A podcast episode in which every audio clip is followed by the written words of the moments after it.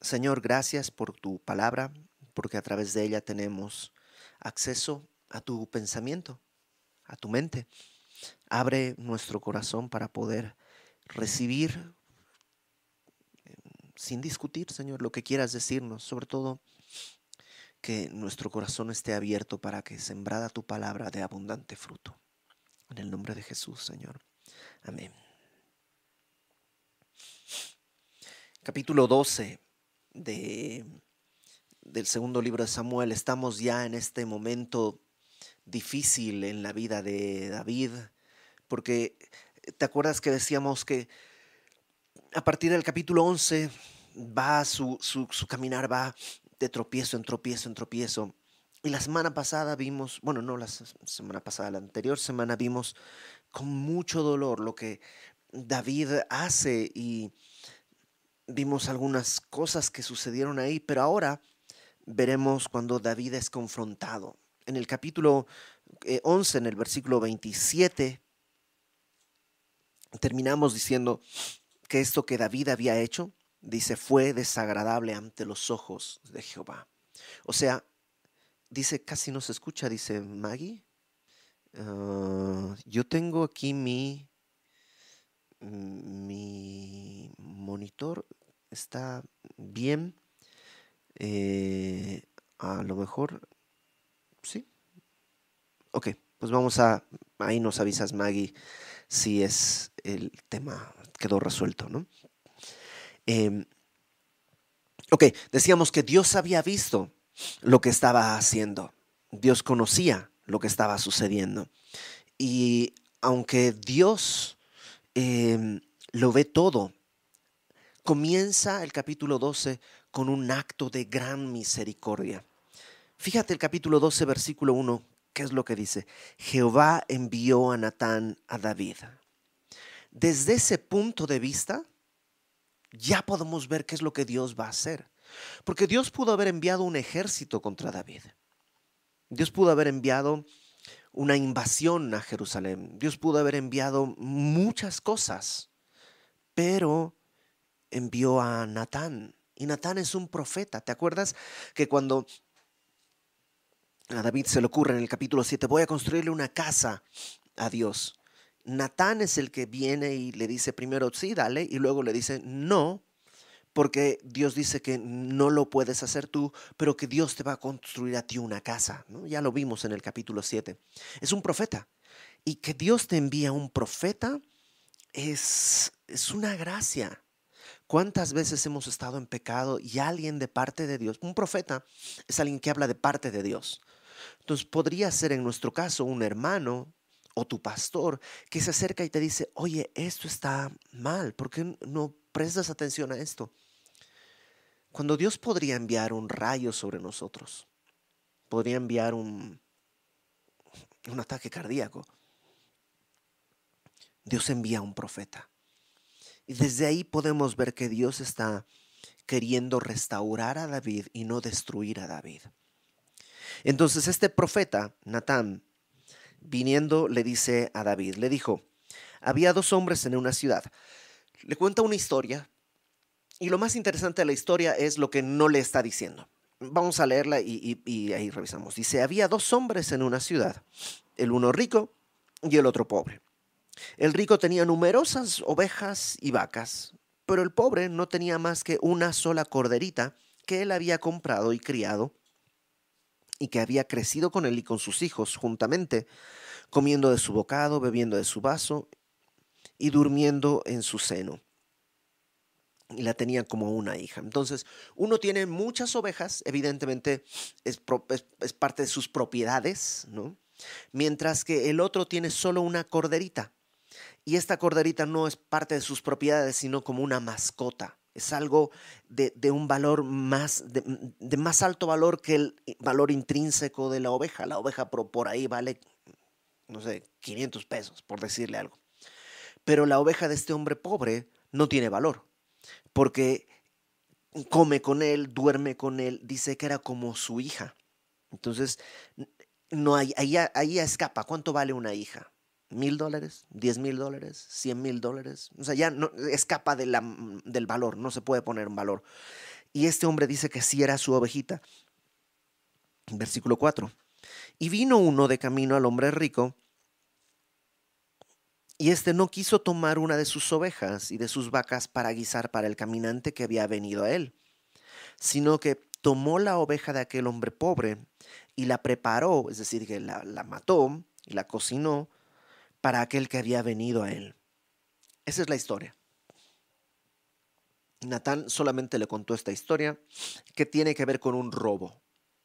Este hombre rico que sin necesidad roba a un hombre pobre, pero no solamente le roba algo valioso, sino le roba algo incalculable.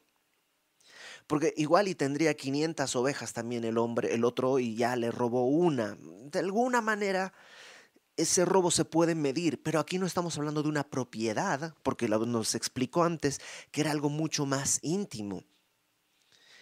Y, este, es, lo interesante es que solo le cuenta la historia, no le dice qué opinas, no le dice qué hacemos, no le dice nada.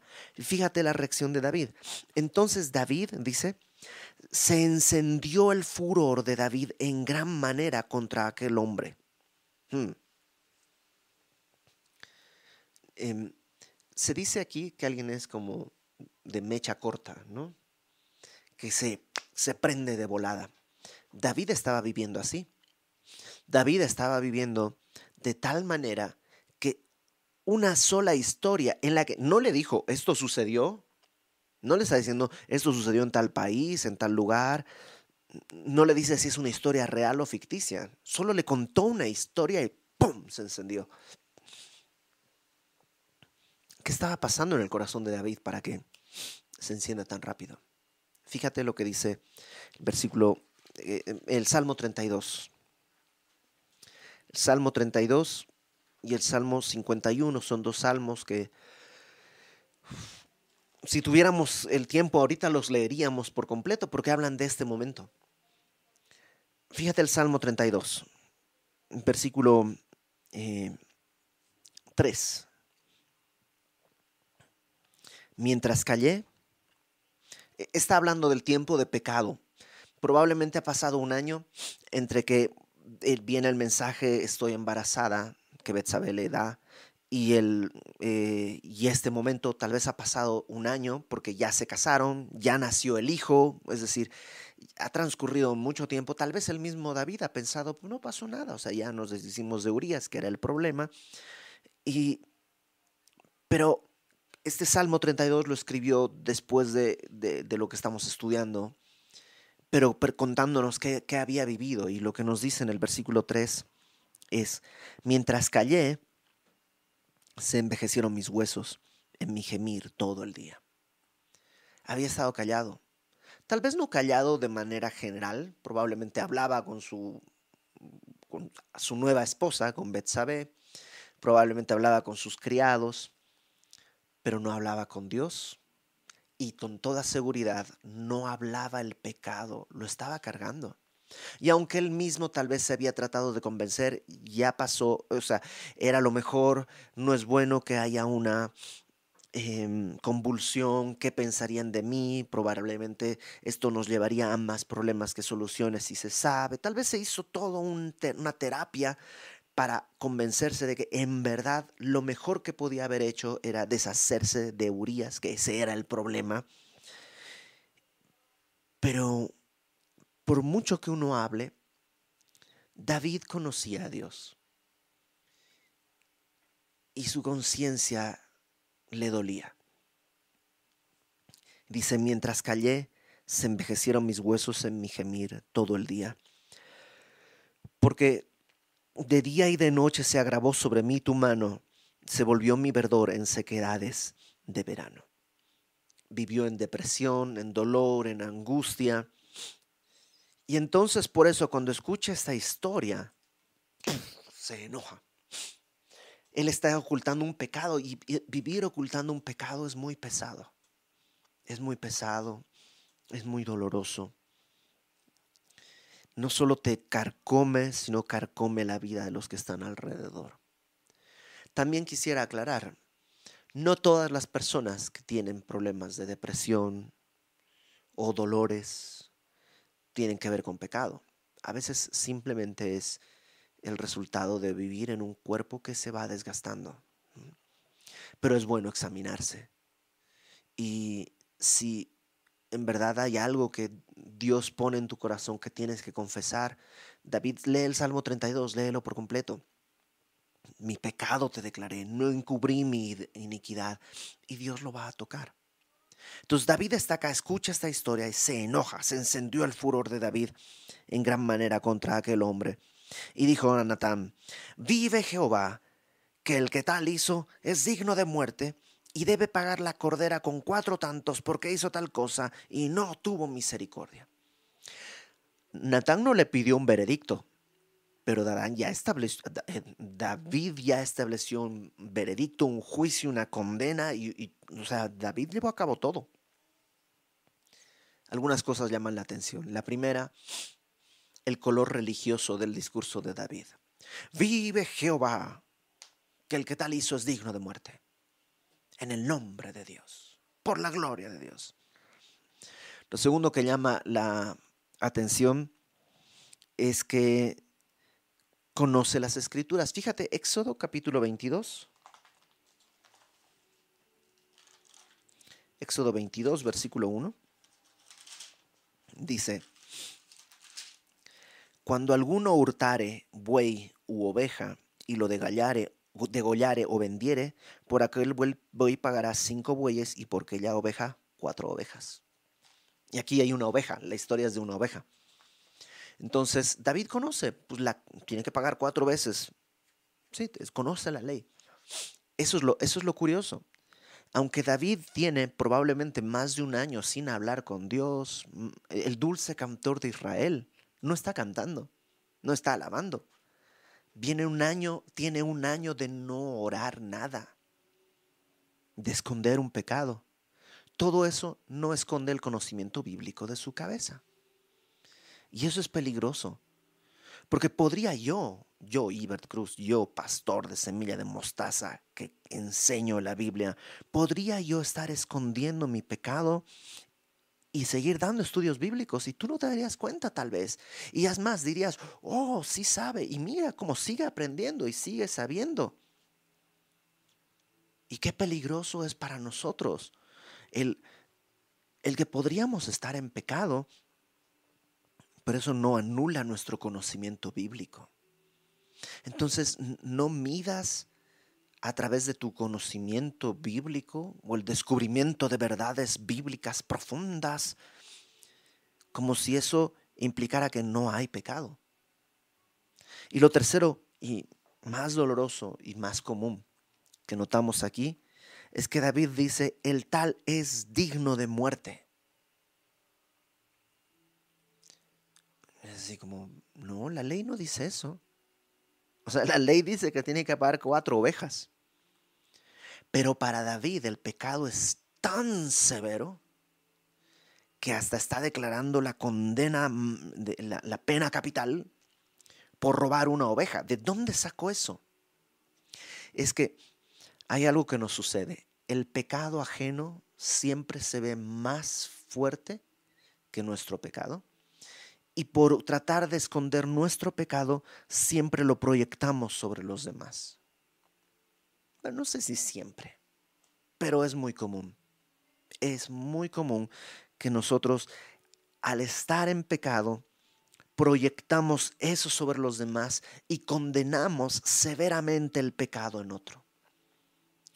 El intolerante reclama no son tolerantes conmigo y por eso ustedes intolerantes deben morir. O bueno, tal vez no morir, pero los ejecutamos en las redes sociales. Aquel que busca manipular a los demás, reclama, me están manipulando y condenan manipulación diabólica en aquellos que normalmente aquellos pecados que nos resultan muy grotescos, turbios, en otros pueden ser el reflejo de mi propio pecado, que solo que como estos espejos de, de, la casa de la risa, ¿no? Que te paras y te ves más gordo o así. el, pecado en el otro se ve más feo. Y, David está, está haciendo eso, ¿no? Él está reaccionando de esa manera. Versículo 7. Ah, una cosa más, perdón, importante. ¿Por qué la historia tiene que ver con robo? Es la historia, la parábola tiene que ver con robo, la historia esta que le cuenta tiene que ver con robo. ¿Por qué? Porque en realidad David está robando la esposa de, de Urias. David tiene pues muchas esposas. Este hombre solo tiene una. Y no está Dios aprobando la poligamia de David, simplemente está diciendo, tú tenías muchas esposas. Algunos, además de la interpretación lógica de la historia que está que es la correcta, la, primera que se entiende. Otros dicen que también puede estar esto como mostrando que la, la, lujuria vino a casa de David. Y David, para darle alimento a su lujuria, no tomó una de sus esposas, sino la esposa de Urias. Entonces, eh, no, no, David está robando en el capítulo 18 de Levítico, léelo en tu casa, no vayas para allá, pero habla varias veces de no descubrirás la desnudez de tu nuera, no descubrirás la desnudez de tu, no descubrirás, porque está en, el sentido general es, es como que no te corresponde, no, no, sabes, la desnudez de tu esposa puedes descubrir porque es tu esposa. La desnudez de otra persona es robo. Es robo. No te, no te corresponde. No te pertenece. Y por eso entramos a partir de ahí a pornografía. La pornografía es descubrir la desnudez de otro que no te corresponde. Es robo. Pero yo no estoy robando. Esta otra persona de su propia voluntad, ella está cobrando y lo quiere hacer. Es su... Ajá, pero tampoco es suya su desnudez. Está vendiendo algo que no le corresponde. O sea, no porque yo te diga te regalo el Sambors, ahora es tuyo. Yo no lo poseo. Entonces, eh, desde muchos ángulos, David había estado acostumbrado a tomar probablemente en lujuria una, otra mujer, otra mujer, otra mujer. Pero aquí, eh, digamos que podríamos entender que David no había sido bien educado. O sea, podemos poner mil excusas y de alguna manera, no, no quiero decir que justificar, pero, ok, lo había venido haciendo, no le habían puesto freno, podríamos poner muchas excusas, ok, va. Pero no solo es eso, porque podría ser que en un arrebato de lujuria tomó a esta mujer, pero el homicidio a Urias, eso fue premeditado. Eso fue pensado. O sea, su pecado se fue, y es el mismo pecado, o sea, es, desde que vio a una mujer bañándose, descubriendo la desnudez de otra mujer, que eso es, es lo mismo que se fue ahondando, ahondando, ahondando, ahondando, ahondando, hasta llegar al homicidio.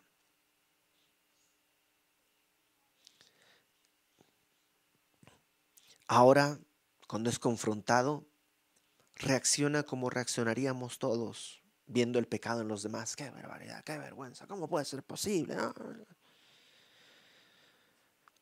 Pero David por algo es un hombre conforme al corazón de Dios. Fíjate el versículo 7. Entonces David dijo a Natán,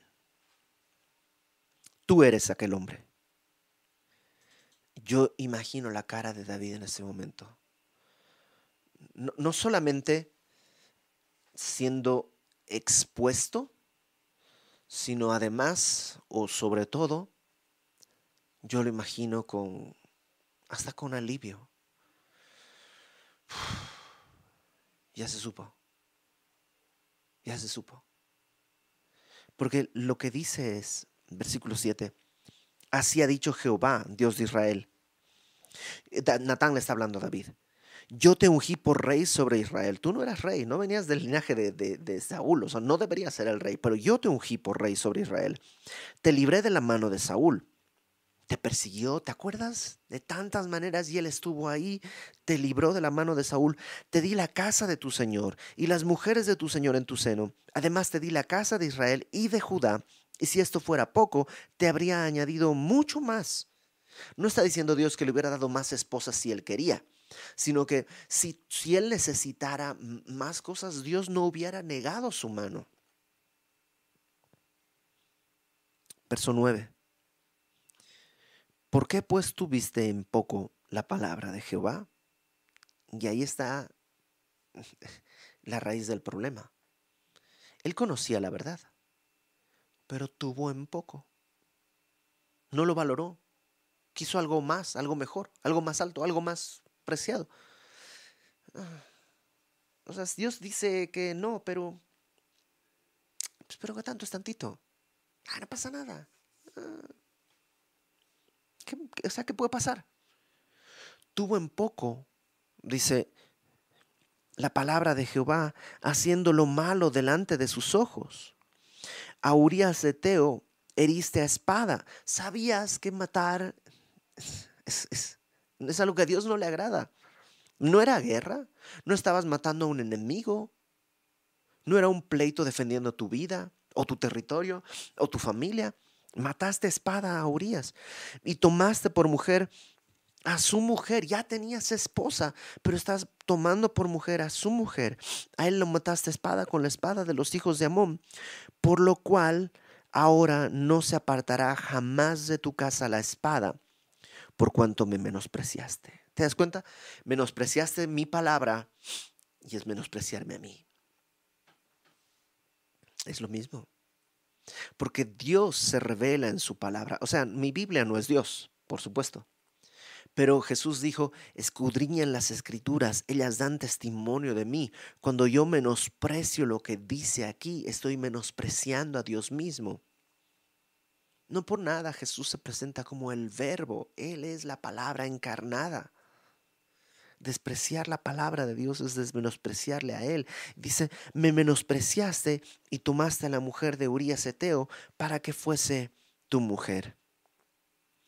Fíjate un par de detallitos aquí. En el versículo 9 dice, a Urias Eteo tomaste, mataste a Urias Eteo y tomaste por mujer a su mujer. Betsabé no es tu esposa, es su mujer. Y luego dice en el versículo 10, por lo cual ahora no se apartará jamás de tu casa la espada, por cuanto me menospreciaste y tomaste la mujer de Urías Eteo para que fuese tu mujer. Ya llevan un año de casados, tal vez. Tal vez ya llevan un año. Pero dice, eh, eh, no es tu mujer. Ya tenemos un hijo no es tu mujer. Sigue siendo la mujer de Urias Eteo. Versículo 11. Así ha dicho Jehová, he aquí yo haré levantar el mal sobre, sobre ti de tu misma casa, y tomaré tus mujeres delante de tus ojos, y las daré a tu prójimo, el cual yacerá con tus mujeres a la vista del sol, porque tú lo hiciste en secreto, mas yo haré esto delante de todo Israel y a pleno sol. Y lo veremos más adelante en este mismo libro, cómo Dios va a ir cumpliendo cada una de estas cosas. Eh, David escucha la sentencia de Dios, tú eres ese hombre. Escucha primero la causa, me menospreciaste, menospreciaste mi palabra. Luego escucha las consecuencias que vendrán a mediano plazo. La espada no se apartará de tu casa. Dice en el versículo 11, eh, el mal estará sobre ti, sobre tu misma casa. Se levantará el mal sobre tu misma casa. Tus mujeres, tú que eh, tomaste la mujer de alguien en privado, ahora tus mujeres te serán quitadas en público. Escucha David eso y dice el versículo 13. Entonces dijo David a Natán, pequé contra Jehová. Tres palabras. Tres palabras, es todo lo que dice. Pequé contra Jehová. Por eso David es conforme al corazón de Dios. David no está tratando de justificarse. No, pero es que tú sabes, a mi edad, ya, león viejo necesita ratón joven, este, las presiones, estábamos muy presionados, la ciudad esta de los amonitas no se podía conquistar, llevo, llevo, peleando tanto tiempo, son años de estar peleando, primero escapando, luego conquistando las fronteras, no es fácil ser rey, no es fácil ser rey, el peso de una nación sobre mis hombros, pues sí, me equivoqué, no debía haberlo hecho, me equivoqué. A ver, que, que esté libre de pecado, que lance la primera piedra. Natán, ¿tú, ¿tú puedes decir que nunca te has equivocado en la vida? ¿Acaso tú puedes decir que nunca has cometido ningún pecado? Ahí está. Tanto tú como yo somos pecadores, así somos. ¿Qué va a hacer? Pudo haber dicho algo así. Pero David, al ser confrontado con su pecado y al ver lo que está pasando, dice tres cosas. Pequé contra Jehová. Sin más aclaración, sin más eh, vueltas. Y es algo que tú y yo tenemos que aprender. Pequé contra Jehová. Acostumbrarnos a decir así de sencillo. Dejar de, Sí, lo que pasa es que no es que, o sea, no es que soy rencoroso, es que todo lo que me hicieron, no sabes todo lo que me hicieron, eres rencoroso, estás pecando contra Jehová. Pero es que no sabes lo que me hicieron, sé lo que Dios va a hacer, Dios va a traer justicia. Es distinto decir, estoy pecando contra Jehová con rencor, pero no sé cómo tratarlo. Señor, ayúdame. Pequé contra Jehová. Y me encanta que, mm, fíjate, ni siquiera pasamos al siguiente versículo. Dentro de ese mismo versículo dice, pequé contra Jehová. Y Natán dijo a David, también Jehová ha remitido tu pecado, no morirás. Lo que David hizo, el homicidio que hizo contra Urías, demandaba que él muriera. Es vida por vida, ojo por ojo, diente por diente. ¿no? Eso no es una incitación a la venganza. Es simplemente un parámetro de justicia, que no puedes cobrar más de lo que es. Pero él tomó una vida, pues la otra tiene que ponerse, es vida por vida. Pero Dios lo le, le ve con misericordia y le dice, Dios te ha redimido da por válido el arrepentimiento de David. ¿No te encanta que no tuvo que David hacer nada? No tuvo que, Señor, mira, si es que tú me perdonas, yo voy a, o te voy a mostrar que estoy bien arrepentido. No, Dios conoce el corazón. Cuando hay arrepentimiento genuino, no hay necesidad de estar haciendo otras cosas. David ya tocó fondo, se arrepintió. Pequé contra Jehová. Y Dios le dice a través de Natán, lo sé, sé que te has arrepentido no morirás. Y ese es un alivio al corazón de David. Pero lamentablemente hay el lado B. Y el lado B es que cuando pecamos echamos a andar consecuencias que el perdón no necesariamente puede evitar. Una persona alcohólica puede arrepentirse de su pecado, pero un daño hepático, una cirrosis, tal vez ya no es reversible. O a lo mejor una persona alcohólica, pues en su, en su mente ¿no? alterada, puede eh, golpear a su esposa o a sus hijos y perder el corazón de ellos y puede arrepentirse, pero tal vez el daño ya no es reversible. El perdón de Dios es maravilloso. Pero cuando pecamos echamos a andar una serie de consecuencias que tal vez ya no tienen marcha atrás. si yo soy infiel a mi esposa, puede ser que pierda mi matrimonio y tal vez ese daño es irreversible. Yo sé que Dios tiene formas a veces de extender su misericordia más allá que, oh, la libramos, pero no siempre. Entonces, verso 14 le dice, sí, no morirás, mas por cuanto este asunto, por cuanto, mas por cuanto con este asunto hiciste blasfemar a los enemigos de Jehová, el hijo que te ha nacido ciertamente morirá.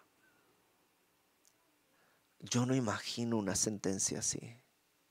O sea, ni siquiera puedo, no, me he detenido a pensar. Normalmente pienso, ¿cómo habrá pensado?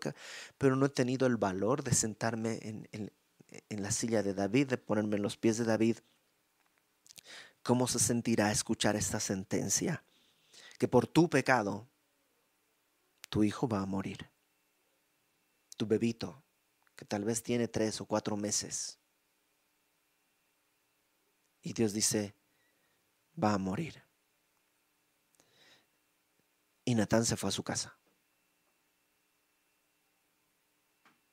Y David tiene la gran misericordia de Dios porque ha perdonado su vida, pero no puede evitar la justicia de Dios. Es vida por vida.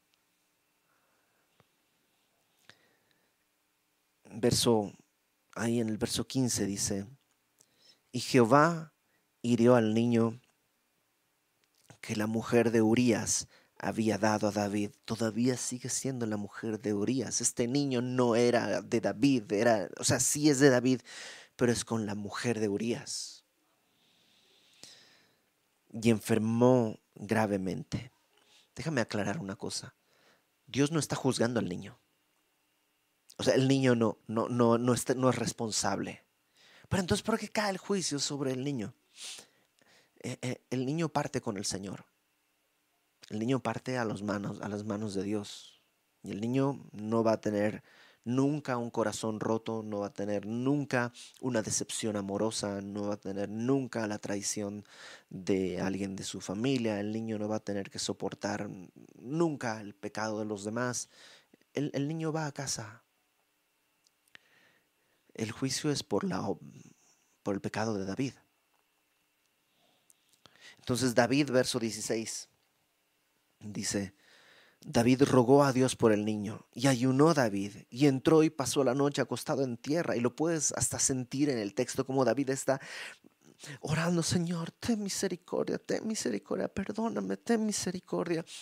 Yo sé que tú eres poderoso, sana a mi hijo, ten misericordia, sana a mi hijo, y, se pone de silicio y se tira al piso y se acuesta, pasa la noche en tierra y se levantaron, verso 17, los ancianos de su casa, aquellos siervos de más prestigio, y fueron a él para hacerlo levantar de la tierra, mas él no quiso. Levántate, David, no, déjenme, no quiero. Estoy orando, tú eres el rey, estás en el piso, déjenme, estoy orando a Dios. Él no quiso ni comió con ellos pan y estuvo ayunando y estuvo ayunando siete días y al séptimo día murió el niño. Y temían los siervos de David hacerle saber que el niño había muerto, diciendo entre sí, cuando el niño aún vivía, le hablábamos y no quería oír nuestra voz. ¿Cuánto más se afligirá si le decimos que el niño ha muerto? Los siervos lo amaban. Si le decimos ahorita, ¿Quién sabe qué va a pasar? Se va a hundir peor en su depresión. Si ya estando enfermo estaba casi como muerto, no quiere comer, no quiere hacer nada. Si le decimos que en verdad ha muerto, lo vamos a perder y ahí están hablando. Verso 19. Mas David, viendo a sus siervos hablar entre sí, entendió que el niño había muerto.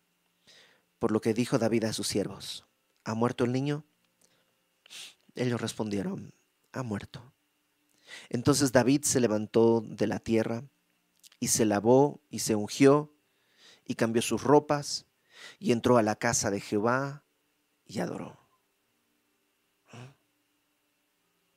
O sea, la oración de David era una oración apasionada, profunda, genuina, que partía de un hombre verdaderamente arrepentido que conocía a un Dios poderoso, a un Dios misericordioso. Pero Dios no contestó su oración. ¿Será eso? ¿No valió de nada? Claro que valió. La oración no es para cambiar los planes de Dios. La oración es para que Dios transforme mi corazón. Y David, cuando muere su hijo, por el tiempo que ha estado orando, que ha estado ayunando, buscando a Dios, está consolado. Y va al tabernáculo y adora. Adora a Dios. No está adorando porque su hijo ha muerto, está adorando porque sabe que aún a pesar de que su hijo ha muerto, Dios sigue siendo digno de alabanza. no está yendo a tratar de hacer algo raro, simplemente está reconociendo que Dios es soberano. Dios dio, Dios quitó, sea el nombre de Dios bendito, decía Job. Verso 20 dice, después vino a su casa, pidió que le pusieran pan y comió y le dijeron sus siervos, ¿qué es esto que has hecho? Por el niño viviendo aún ayunabas y llorabas, y muerto él, ¿te levantas y comiste pan? Y él respondió, viviendo aún el niño, yo ayunaba y lloraba, diciendo, ¿quién sabe si Dios tendrá compasión de mí y vivirá el niño? Mas ahora que ha muerto, ¿para qué he de ayunar? ¿Podré yo hacerle volver? O sea, si yo ayuno y lloro, ¿va a revivir? No, no va a revivir. No está desconfiando del poder de Dios, está a través de ese tiempo de ayuno y oración abrazando la voluntad de Dios. Y la abraza con una esperanza. Fíjate cómo termina el verso 23. Yo voy a Él, mas Él no volverá a mí. Y es una esperanza que, que David va a volver a encontrar a su hijo. No está perdido, solamente está adelantado.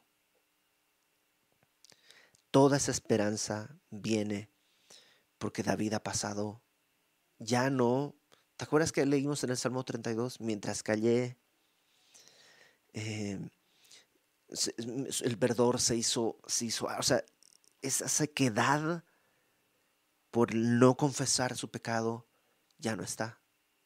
Ahora está con Dios y hay consuelo. Versículo 24. Fíjate cómo Dios responde. Y consoló David a Betsabé, su mujer, y aquí yo tengo un cuadrito, en un cuadrito su mujer. Ahora es su esposa. Ahora, cuando David ya ha sido transformado, ya ha entendido, está resuelto y Dios dice, terminamos esto. Ahora es tu esposa. Qué maravilloso que es el perdón de Dios. En las crónicas de Narnia hay una escena que siempre mi esposa y yo recordamos.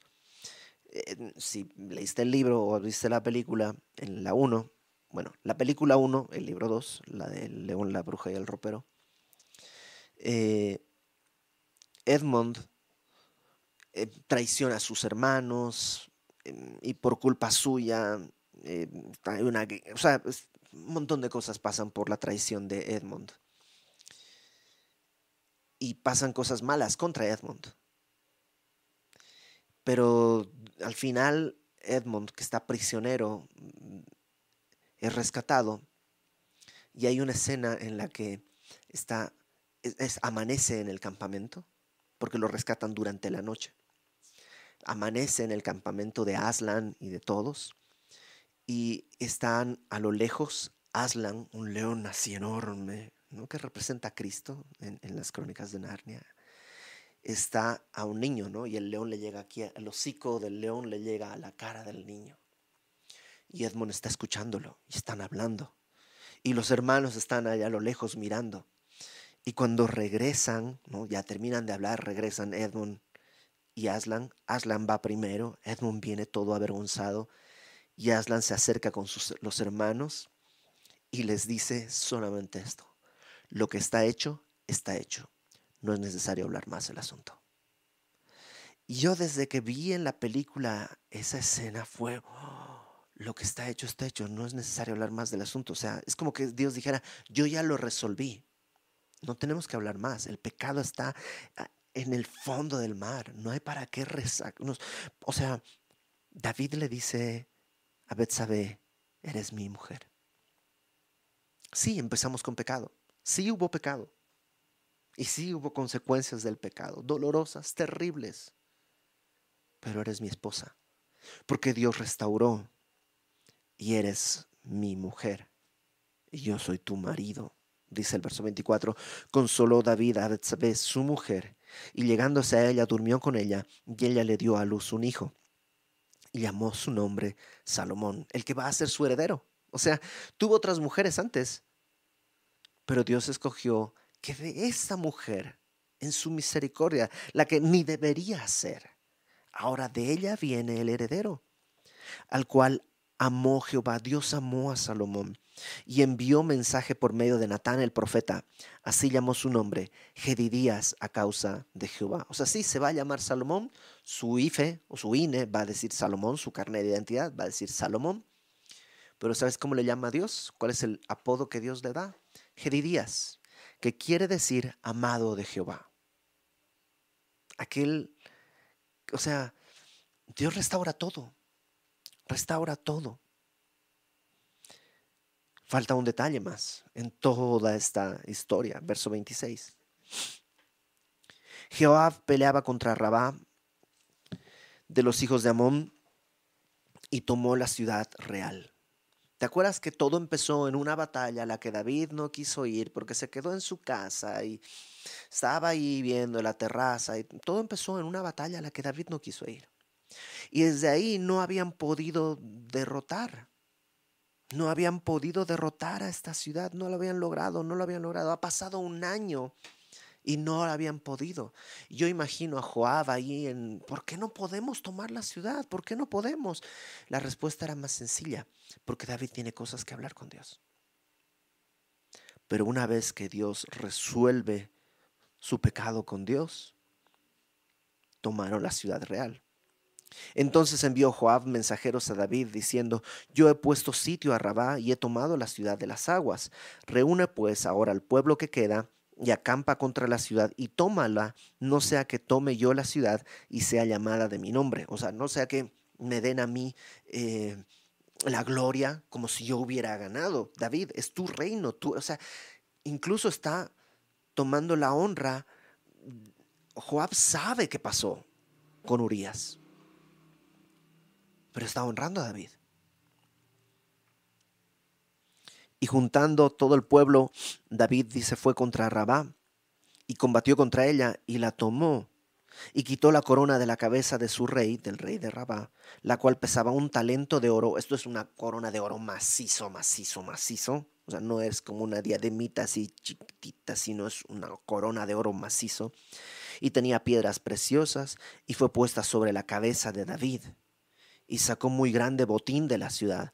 Sacó además a la gente que estaba en ella y los puso a trabajar con sierras, con trillos de hierro y con hachas de hierro, y además los hizo trabajar en los hornos de ladrillos, y lo mismo hizo a todas las ciudades de los hijos de Amón, y volvió David con todo el pueblo a Jerusalén. Sí. ¿Vivieron felices para siempre? La vida no es así, pero así va a acabar. Es decir, este tropiezo, este pecado en la vida de David va a traer consecuencias que vamos a estudiar a partir del capítulo 13, dolorosísimas para él y para su familia. Y David va a continuar teniendo algunos tropiezos y fracasos y pecados. Pero un arrepentimiento genuino le permite vivir con esperanza de que en verdad un día todo esto se va a acabar y en una nueva tierra, bajo un nuevo cielo, ahí viviremos verdaderamente felices para siempre. Porque la vida en esta tierra es como neblina. Aún lo malo va a pasar. Lo bueno no es para siempre y lo bueno no es tan bueno como lo que viene. Y las aflicciones en el tiempo presente no son comparables con la gloria venidera que en nosotros ha de manifestarse. Y todo eso por una cosa, porque nuestro pecado está pagado. Nuestro pecado Cristo lo pagó en la cruz. En verdad, todo lo que tú y yo hemos hecho merece la muerte. Lo malo, nuestros pecados merecen la muerte. Pero Cristo ya murió en nuestro lugar. Está resuelto. Y si tú en fe lo crees, es como si Dios te dijera, lo hecho, hecho está. No se hable más del asunto. Probablemente hay consecuencias que vamos a enfrentar de pecados pasados. Dios nos dará fuerzas para vivir y luchar contra esas consecuencias. De su mano todo es posible. Entonces ya no vivamos más esclavos del pecado. Ese visitante va a venir a comer. ¿Te acuerdas que la, historia dice que hay un visitante que viene? esa tentación va a venir a nuestra vida de una manera o de otra, siempre va a venir. Simplemente no le abras la puerta. Considérate muerto a los apetitos de tu carne y presenta tus miembros a Cristo. Pero no lo hagas como quien tiene que ganar algo, sino como quien ha recibido la misericordia de la vida eterna si le has entregado tu vida a Cristo, acuérdate, no peleamos para la victoria, sino peleamos desde la victoria. Hay un perdón, una gracia firme y segura que Dios ha extendido sobre nosotros, a la cual podemos abrazar y nos abrazamos en fe y la fe es esta ancla de nuestra alma que atraviesa el cielo, llega hasta el lugar santísimo, hasta el trono de la gracia donde podemos acudir para alcanzar gracia y hallar misericordia para el oportuno socorro. Y Dios dice, acerquen, acérquense sin temor. El trono es el trono de la, de la gracia. El trono es el trono de la misericordia. Entonces, déjame terminar diciendo esto. Si estás viviendo en pecado, suéltalo. Suéltalo. No lo dejes más. Un buen síntoma es ver pecado en los demás. Si estás viendo pecado en todos lados, probablemente hay algo en ti que Dios quiere resolver. Probablemente tiene que ver con lo que tú ves en los demás. Ah, no tienen amor por nadie. Probablemente tú no estás amando. Ah, son unos egoístas. Probablemente tú eres egoísta. Entonces, si hay pecado en ti, suéltalo, arrepiéntete. Tres palabras, pequé contra Jehová. No pongas excusa, es que de niño, es que de grande, es que mi incultura, es que pequé contra Jehová. Dios está así, Dios ya aquí está, su, su mano está extendida. No se ha cortado su mano, ahí está. Dios está buscando sobre quién extender su misericordia. No pongas excusas, ven a Él. Y si ya estás arrepentido y hay consecuencias difíciles y dolorosas, busca el consuelo de Dios, que Dios tiene consuelo. Tiene mucha consolación. Y Dios ha prometido que el que a Él va, Jesús dice, el que viene a mí, yo no le echo fuera. Los que están cansados y cargados, vengan a mí, yo les haré descanso. Lleva mi yugo sobre ti. Mi yugo es fácil, mi carga es ligera. Agacha la cabeza, porque el yugo se pone así. Agacha la cabeza delante de tu Señor. El Señor va a exaltar su nombre a través de tu vida, por su misericordia. Vamos a orar. Señor, gracias por tu amor. Porque como David, Señor, pues no sé si todos, pero yo debería haber estado condenado pero sobre mi vida, como a David, has extendido tu misericordia. Ayúdame, Señor, a nunca poner excusas, a poder venir y confesar mi pecado sin ambajes, sin ambigüedades, sin recovecos. Directamente he pecado contra ti. Y hazme libre de esos pecados, Señor. Y restaura mi vida de cada pecado. Y no me permitas caminar en ellos más.